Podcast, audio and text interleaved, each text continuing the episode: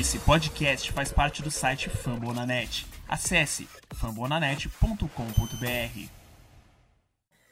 Fala galera, aqui do Atlanta Rocks Brasil, o seu podcast, o nosso podcast, o Rockcast Brasil na verdade, né? Mas nós somos Atlanta Rocks Brasil também, então tá valendo. Uh, o que acontece? Hoje a gente tá aqui na expectativa pro começo da temporada. E então vamos falar um pouco sobre essa pré-temporada, né? Como é que foi? A gente já fez um episódio falando sobre draft, sobre off-season.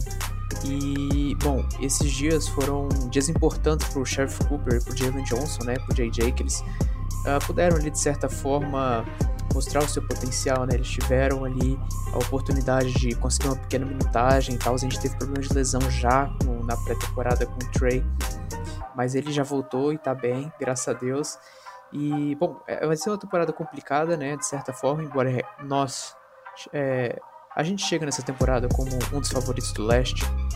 E, bom, o Congo machucado. Galo dúvida para hoje, Low dúvida também. Mas, bom, vamos lá então. Uh, Alessandro, o que, que você acha que a gente pode falar no geral do, do panorama, assim, dessa pré-temporada? Como é que o nosso time foi?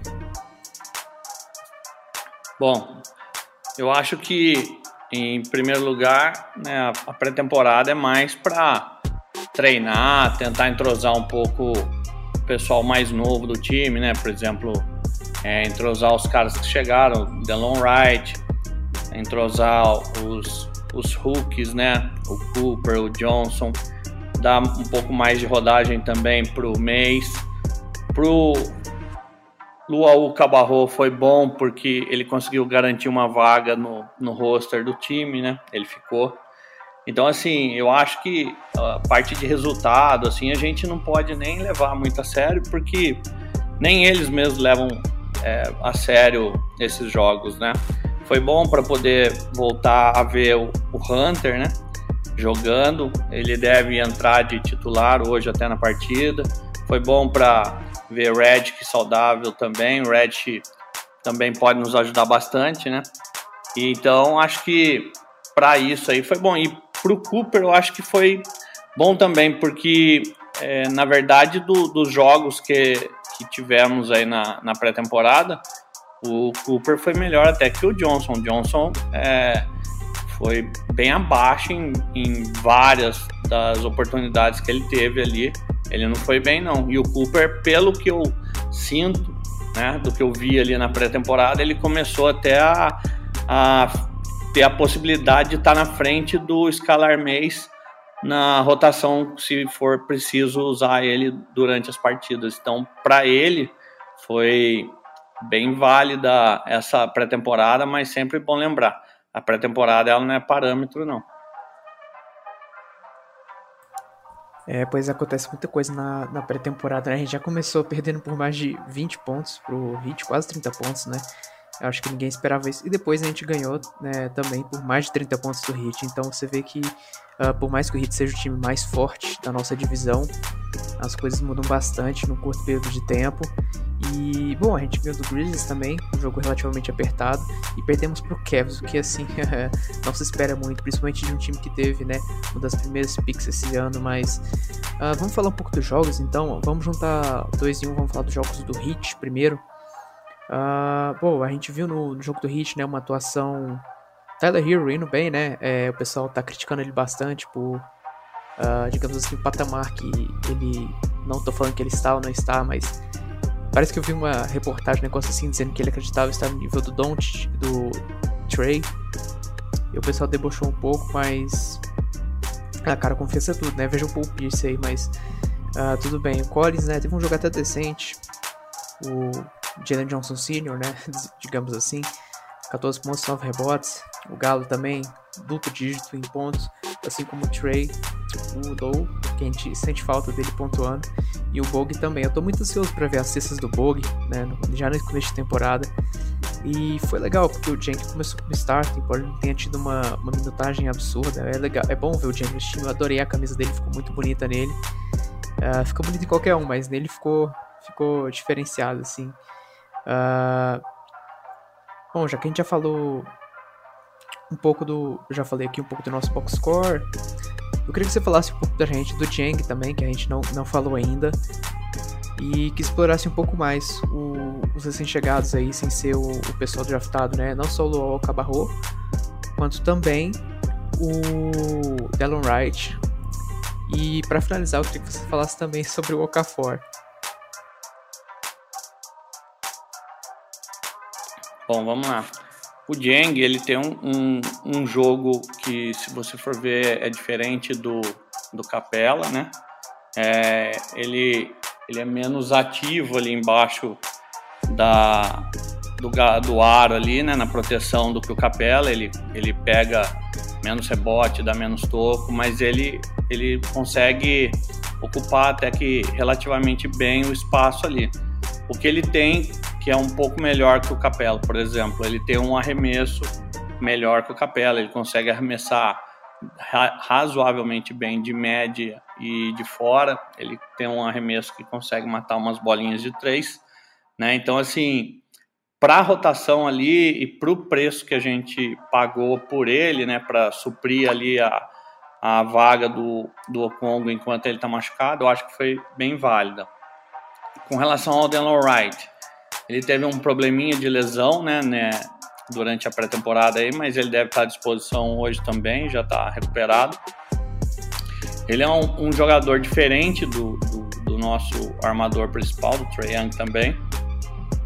Né, ele é um armador alto, é bom defensor, né, mas não é assim tão rápido e não tem tanto arremesso, né? Mas ele até tem uma bolinha razoável para usar também e o time com ele fica, vai ficar mais lento, é um pouco diferente. Porém, é, na parte defensiva ele vai ajudar bastante ali. Então, como o backup do, do Trae Young, eu acho que ele vai ser bem importante. E assim, no começo agora, eu ainda acredito que ele não vai estar tá tão à vontade, porque ele ainda não conhece todas as, as jogadas, ele ainda vai entrosar melhor com o time, né? Então, assim, aos poucos eu acredito que ele vai tá subindo de produção porque ele é um cara bem confiável ali como backup, é um cara consolidado já. Com relação a, a, ao Okafor, cara, bom, acho que todo mundo que viu ele em quadra, né, viu que ele tá totalmente fora de forma, né, cara? Ah, vamos dizer assim, que ele tá com uns quilos a mais para não dizer outra coisa. Então, assim, foi dada a oportunidade para ele, né? Mas eu acho que o espaço dele hoje na NBA já não existe mais. Ele precisaria ir para a Europa, fazer uma, um trabalho legal lá, entrar em forma principalmente, né? Porque fora de forma ele não vai conseguir jogar em lugar nenhum. Para depois ele tentar voltar é, a ter uma possibilidade de ter chance em algum time da NBA. Hoje eu não consigo ver ele encaixando em time nenhum, cara, porque é visível que ele está fora do peso.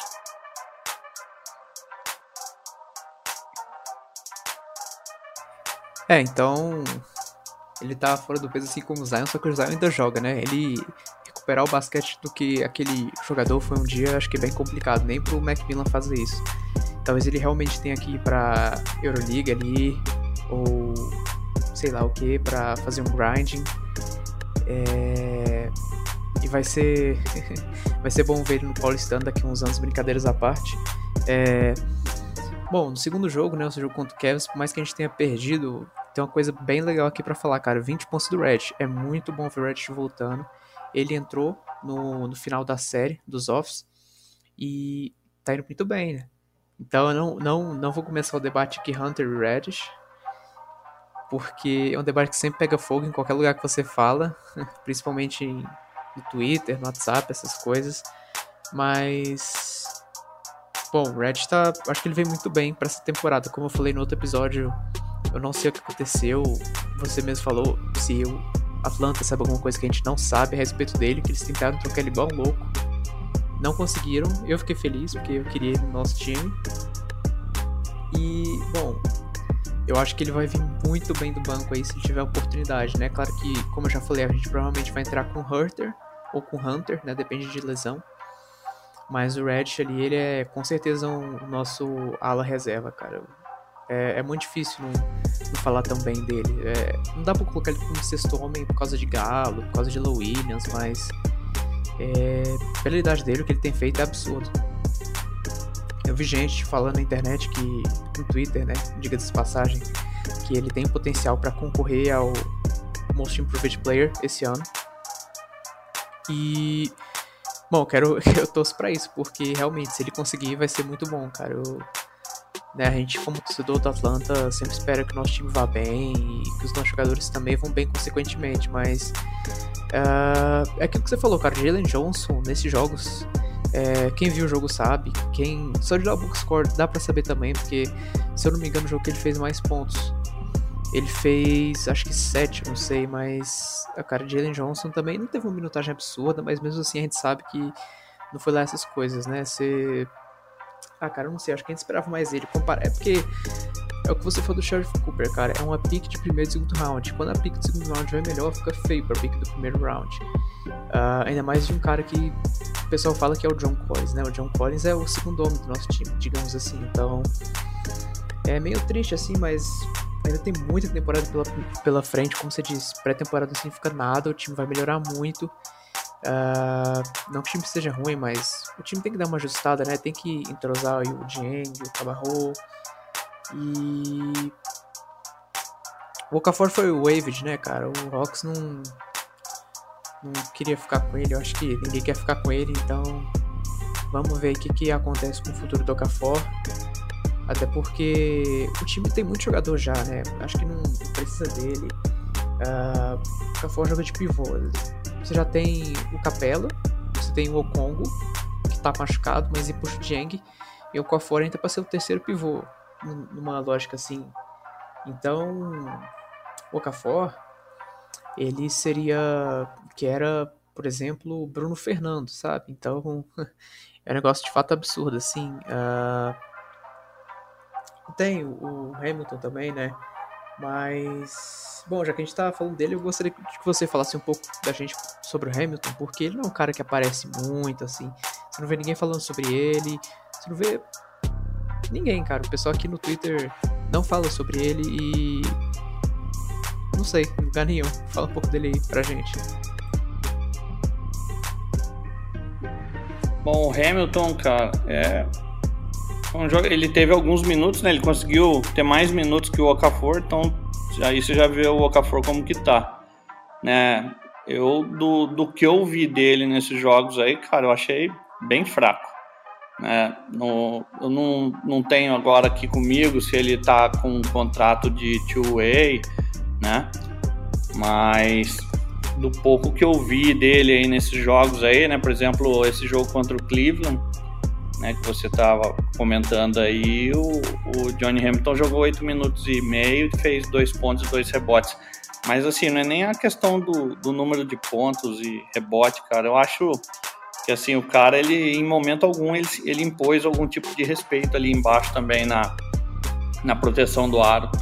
Então, assim, é, eu acho que esse aí é um cara que praticamente a gente não vai ouvir falar mesmo, não, cara. Até porque, a não ser que o time seja despedaçado por lesões, mas caso isso não ocorra, meu, dificilmente esse cara vai ter minutos, porque é sempre bom é, falar. Pré-temporada não é nada, mas para esses caras não, é, é bastante.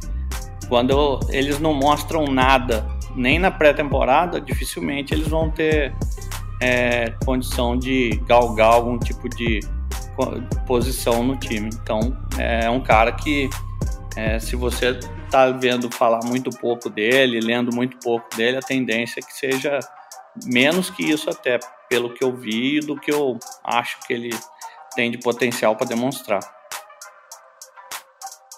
É realmente essa linha, cara, tipo um Nathan Knight sem vontade e sem sem ser showman, mas enfim. Uh, bom, já que a gente tá falando dele, né? Ele realmente não tem entregado muito e, cara, acima do Okafor é um negócio bem. Não vou dizer que, que realmente não diz muita coisa, mas o Okafor tá abaixo do Hamilton é, é pouquíssimo. Mas, bom, é terceira unidade, né, cara? Era pra ser quarta se não fosse o combo. Então você pensa assim, quem de, de, de terceira unidade que você vai falar, cara? Talvez o Johnson, né? Porque é Hulk. Ele, ele e o, o Cooper. Uh, Eu não montei exatamente uma tabelinha com o que seria idealmente as unidades no caso, mas uh, eu não sei, vai depender muito do encaixe do Low Williams, né? Se ele entra como armador ou como alarmador. Porque agora tem o Delon Wright, né? E a gente vai ver como é que fica. Porque se ele entra como alarmador, aí você já tem o Red que joga nessa posição, você tem o Hunter que joga nessa posição, você tem o, Hurter que joga nessa posição também. E aí, se você locomover ele, você pode pegar um cara tipo Galo ali mais na frente ou Rio. Então muda bastante. Então é meio complicado falar sobre isso agora, ainda mais que, como não começou a temporada, a gente não sabe muito bem qual vai ser o esquema que o Macmillan vai arrumar, né? É, como eu falei, a gente deve entrar com Trey, Bug, Hunter, Collins e Capela. Não sei que o Hunter tem uma lesão, aí provavelmente vai entrar o Hunter, como foi nos offs. É, não acho que é uma boa ideia entrar com o Galo titular, embora eu goste muito dele. Que ele agrega muito no time. Acho que ele é um cara que tem que vir do banco para trazer experiência, como sempre fala, que é muito importante. E no basquete, como tem uma rotação, né? Esse negócio de. Não, né, futebol que você só substitui um limite, você pode colocar o cara, tirar, colocar em outra posição. É, é, muito importante você ter jogadores bons vindo do banco. Inclusive, muitas vezes a gente já viu aí, não só no NBA, como no, no NBB, na Liga Ouro, na Euroliga, o pessoal. jogadores que são melhores que titulares que saem do banco, né? Um cara que me lembrei em certas ocasiões, vamos crucificar aqui, mas o Tony Parker. É, eu gostava muito do Tony Parker, tem a camisa dele, inclusive. Mas, bom, por esse bloco é isso, a gente já volta no próximo, galera. Valeu!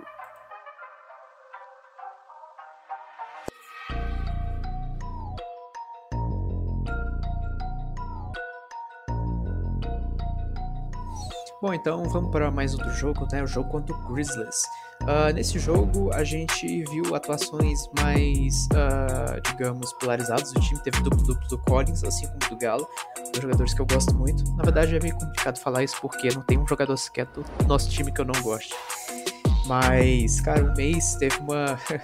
é engraçado falar isso, que ele teve plus minus de 11 tá? Ficou 6 minutos e ficou com 100% de field goal. O cara, é, eu gosto dele, ele é inteligente, assim, tem uma infiltração bem Uh, eu ia falar bem decente, mas ele tem uma infiltração muito boa para um cara que vem ali da terceira unidade, dependendo até quarta. Eu acho que ele seria um cara muito bem aproveitado num time mais fraco, num Pistons ou num Sacramento, uh, vindo do banco, talvez até titular, cara, dependendo, mas. Gosto muito mesmo, mas eu não acho que ele seja um jogador para ficar com a gente. É, então eu queria que você falasse sobre o mês para essa temporada. Bom, vamos lá. É, nesse jogo aí contra o Memphis, né, o Memphis teve, jogou seis minutos, teve cinco pontos, um rebote, uma assistência e um roubo. É, o Mês, cara, é, ele é um, é um jogador que seria hoje, num, num, primeiro momento, a terceira ou quarta opção ali, né? Teria o, Trey Young, o, Delon Wright. Caso não tenha o Delon Wright, você poderia tentar usar o, Lou Williams e teoricamente seria ele na frente do Cooper, né? Mas o Cooper foi melhor que ele na nos jogos aí da pré-temporada, né? O Mace, ele é um cara, por exemplo assim, é um armador relativamente alto, ele tem uma, uma certa altura, ele tem uma boa força física, ele defende, ela defende bem, tem hora até que ele passa um pouquinho do ponto, faz algumas faltas que não precisa, mas pelo menos é um cara que está tentando defender. Mas assim, ele tem a maior dificuldade dele para mim, ele não tem um bom controle de bola, entendeu? E para um armador, isso aí é muito importante, né, cara? Então, assim, é, eu acho que o Mês ele é aquele cara que vai ser ali fundo de banco e jogando, né, cara? Às vezes, embora ele tá com um contrato renovado, eu acho que ele não tem nem contrato two-way, não poderia estar tá indo pro pro outro time do Hawks lá na J-League. Então, assim, ele é fundo de banco, cara. É, é um cara que é, tem um certo potencial, mas num time hoje como o nosso, que está com um elenco bem, é, bem, vamos dizer assim, é, composto em todas as posições, ele vai ter dificuldade para jogar, né? Porque é, tem bastante gente na frente dele ali. Mas ele é um cara que, é, apesar da, da limitação dele no controle de bola, ele é um cara que tem um, um, um arremesso até que razoável, né? e tem uma força física boa, né? Então, assim, para ocasiões assim específicas, ele pode ser útil, mas é, não acredito ele tendo mais do que 5, 6 minutos quando tiver de jogo, entendeu? Ele é mais. Acho que a gente vai ver mais ele em garbage time só. É complicado a vida desse pessoal, né? É, eu realmente espero muito do Cooper pra essa temporada. O pessoal falou bastante dele, inclusive, como eu falei no episódio sobre draft. Uh, tinha gente falando que queria o Cooper, pegar o Cooper no primeiro round. E a gente acabou conseguindo pegar ele no segundo. Então foram muitas escolhas de overall, assim, mais do que o posicionamento que a gente precisava. Mas, bom, já que a gente tá, eu falei aqui né, dos duplos, duplos desse jogo, uh, falar em duplo, né? O, Cooper teve duplos pontos, né? Conseguiu 10 duplos dígitos no caso. Eu queria que você falasse um pouco do Collins, que é um cara que deu bastante. Uh, enrolou bastante com essa questão do contrato dele. E também do Galo, né? O Galo que quase não renovou também. Conseguiu ficar no time, mas eu não sei por quanto tempo ele fica também. É, fala um pouco sobre os dois aí pra gente. Bom, o Collins, ele demorou para renovar, né, cara? Conseguiu um contrato é, relativamente alto, né? Eu pagaria um pouquinho menos para ele se eu fosse o, o GM do Atlanta, mas acabou que depois de alguns outros contratos que foram aparecendo aí depois da renovação do Collins, que o valor acabou sendo algo que não é exorbitante não. E o Collins ele tem evoluído é, nas temporadas, né, cara? Então, se ele continuar progredindo é, agora aí nessa temporada também, ele vai acabar valendo mesmo o valor que ele vai receber. E assim, como é um contrato longo, cara, né? É, dá para continuar melhorando e aumentando essa química dele com o Trey Young, né? Ele tendo, conseguindo manter uma bola de fora ali do perímetro confiável, talvez até melhorando um pouquinho o aproveitamento dele, ele fica bem perigoso, cara. E se ele conseguir defender um pouquinho melhor, né? Já vai ajudar muito ali dentro também. Talvez o Hunter ali dentro é, desse time titular agora é, facilite também com que o Collins melhore na defesa.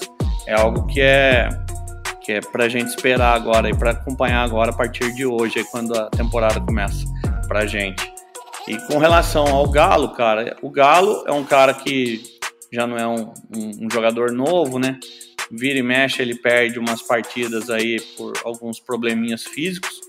Mas assim, é um cara que vindo do banco, ele é demonstrou pra gente aí nessa temporada ser extremamente confiável, né, cara? Ele tem um puta arremesso de fora, quando ele está inspirado, é difícil fazer as bolas dele pararem de cair, né? E eu acho que ele encaixou bem ali. Ele, ele não é um bom defensor, né? Já não tem mais o físico que ele teve um dia, mas vindo ali na, na segunda unidade, cara, junto com, com o Red, que defende bem, com, com o Herter, que tem defendido bem, com o Wright, que, que defende bem, e, por exemplo, com um Okongo ali na frente, cara, assim, essa parte do Galo vai ser pouco explorada porque vai ter outras pessoas ali para suprirem essa deficiência dele.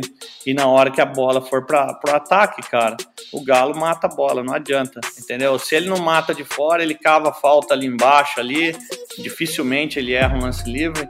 Então, assim, o Galo ele tem demonstrado ser de grande importância aí pra gente, cara. Ele nos ajudou em vários momentos da temporada, inclusive em momentos importantes no playoff da temporada passada também.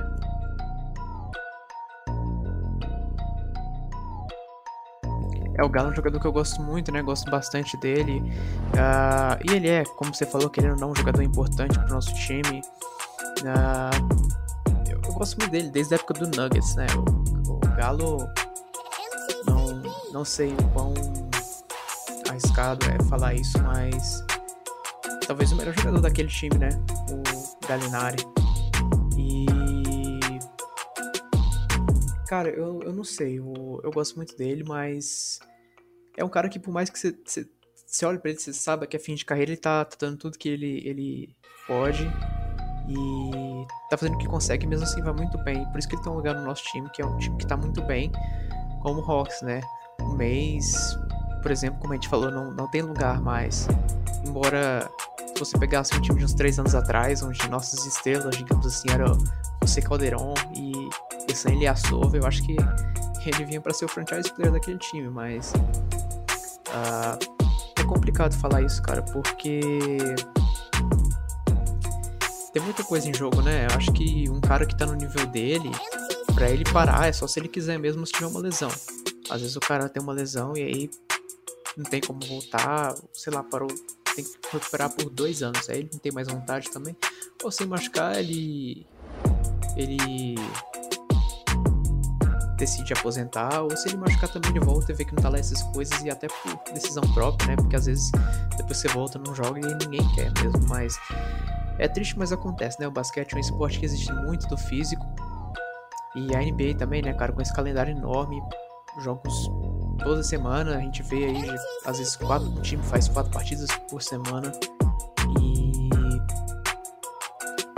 um calendário extenso, né? Várias e várias partidas que o time faz em casa, tem que viajar também entre os treinos, é bem complicado. Mas, bom, para fechar esse episódio aqui com a chave de hoje, vamos falar da nossa estrela, né? Trey Young. O cara que nesse último jogo, né, voltou da lesão e fez 27 pontos e 15 assistências no hit.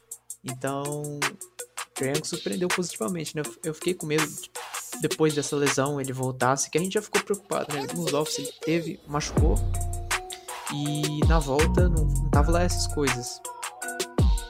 Agora a gente ficou com medo disso, porque nos offs a gente perdeu o Trey e a gente foi e o Trey. Aí quando o Trey voltou a gente perdeu. É claro que se deu uma atuação brilhante do Low Williams e outras coisas, e do Hurter. E o Trey também não voltou nessas coisas, voltou melhor que o Low Williams no normal dele, mas enfim, errou muito arremesso, forçou bastante. É questão de referência, mas o que a gente pode esperar do Trey para essa temporada? Cara, eu espero que ele consiga liderar esse time como ele tem demonstrado, ficando cada vez mais maduro e experiente. Eu acho que se ele melhorar o aproveitamento dele da bola de fora, ele vai ficar muito mais perigoso.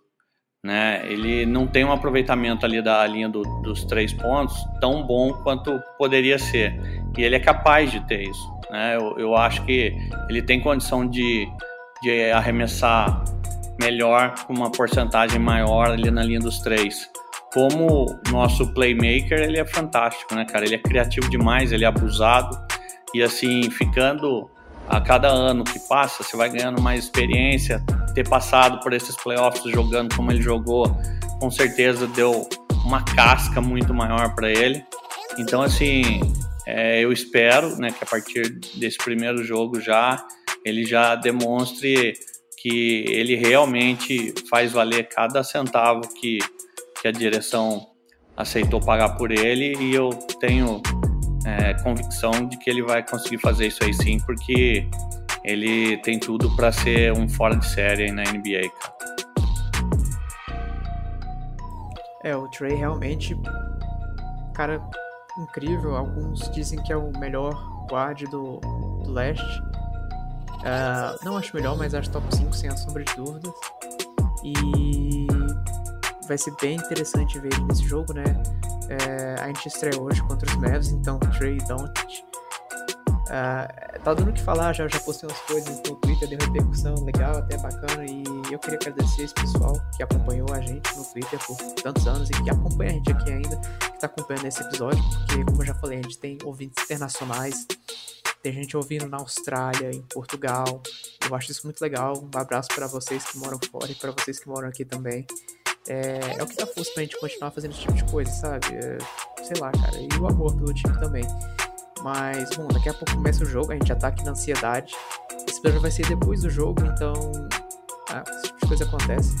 Porque tem que editar e tal, mas eu queria agradecer pela. pela participação aqui de vocês no.